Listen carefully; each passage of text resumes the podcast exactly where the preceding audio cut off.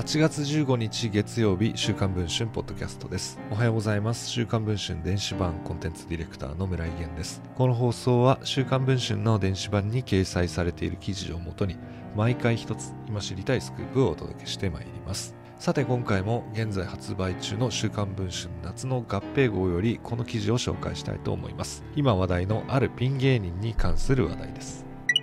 今年のピン芸人ナンバーワンを決める第20回 R1 グランプリの王者となったお見送り芸人しんいち。しんいちさんといえば特徴的な金髪とギターを手にお決まりのフレーズ僕の好きなものを聞いてくださいを口にしてから爽やかなバラード調でネタを歌い上げる芸風で知られています。王者として順調に仕事を増やしているしんいちさんですが、Twitter の DM を使ってファンの女性と連絡を取り、交際していることを水曜日のダウンタウンで明かし騒動になりました。放送直後から新一さんのツイッターには非難が殺到し炎上状態になってしまいました。一方新一さんと近づきたい女性たちからも熱いメッセージが届いていたといいます。当の新一さんは DM 止まらんてマジあかんあかんスマホ困れるなどと炎上すらもネタにしています。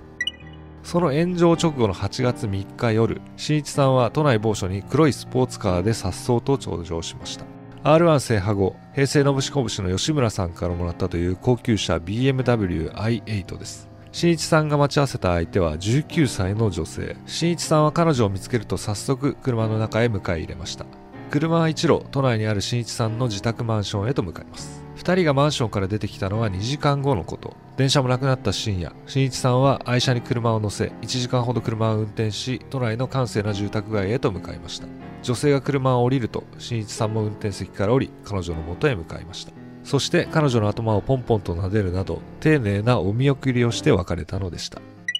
一方3日後地方の営業先から東京に戻った新一さんは同じ女性を呼び出し近所の焼肉屋に向かいました。食事の後は再び新一さんと女性は自宅マンションへ入っていきました。女性が部屋を後にしたのは翌朝の9時でした。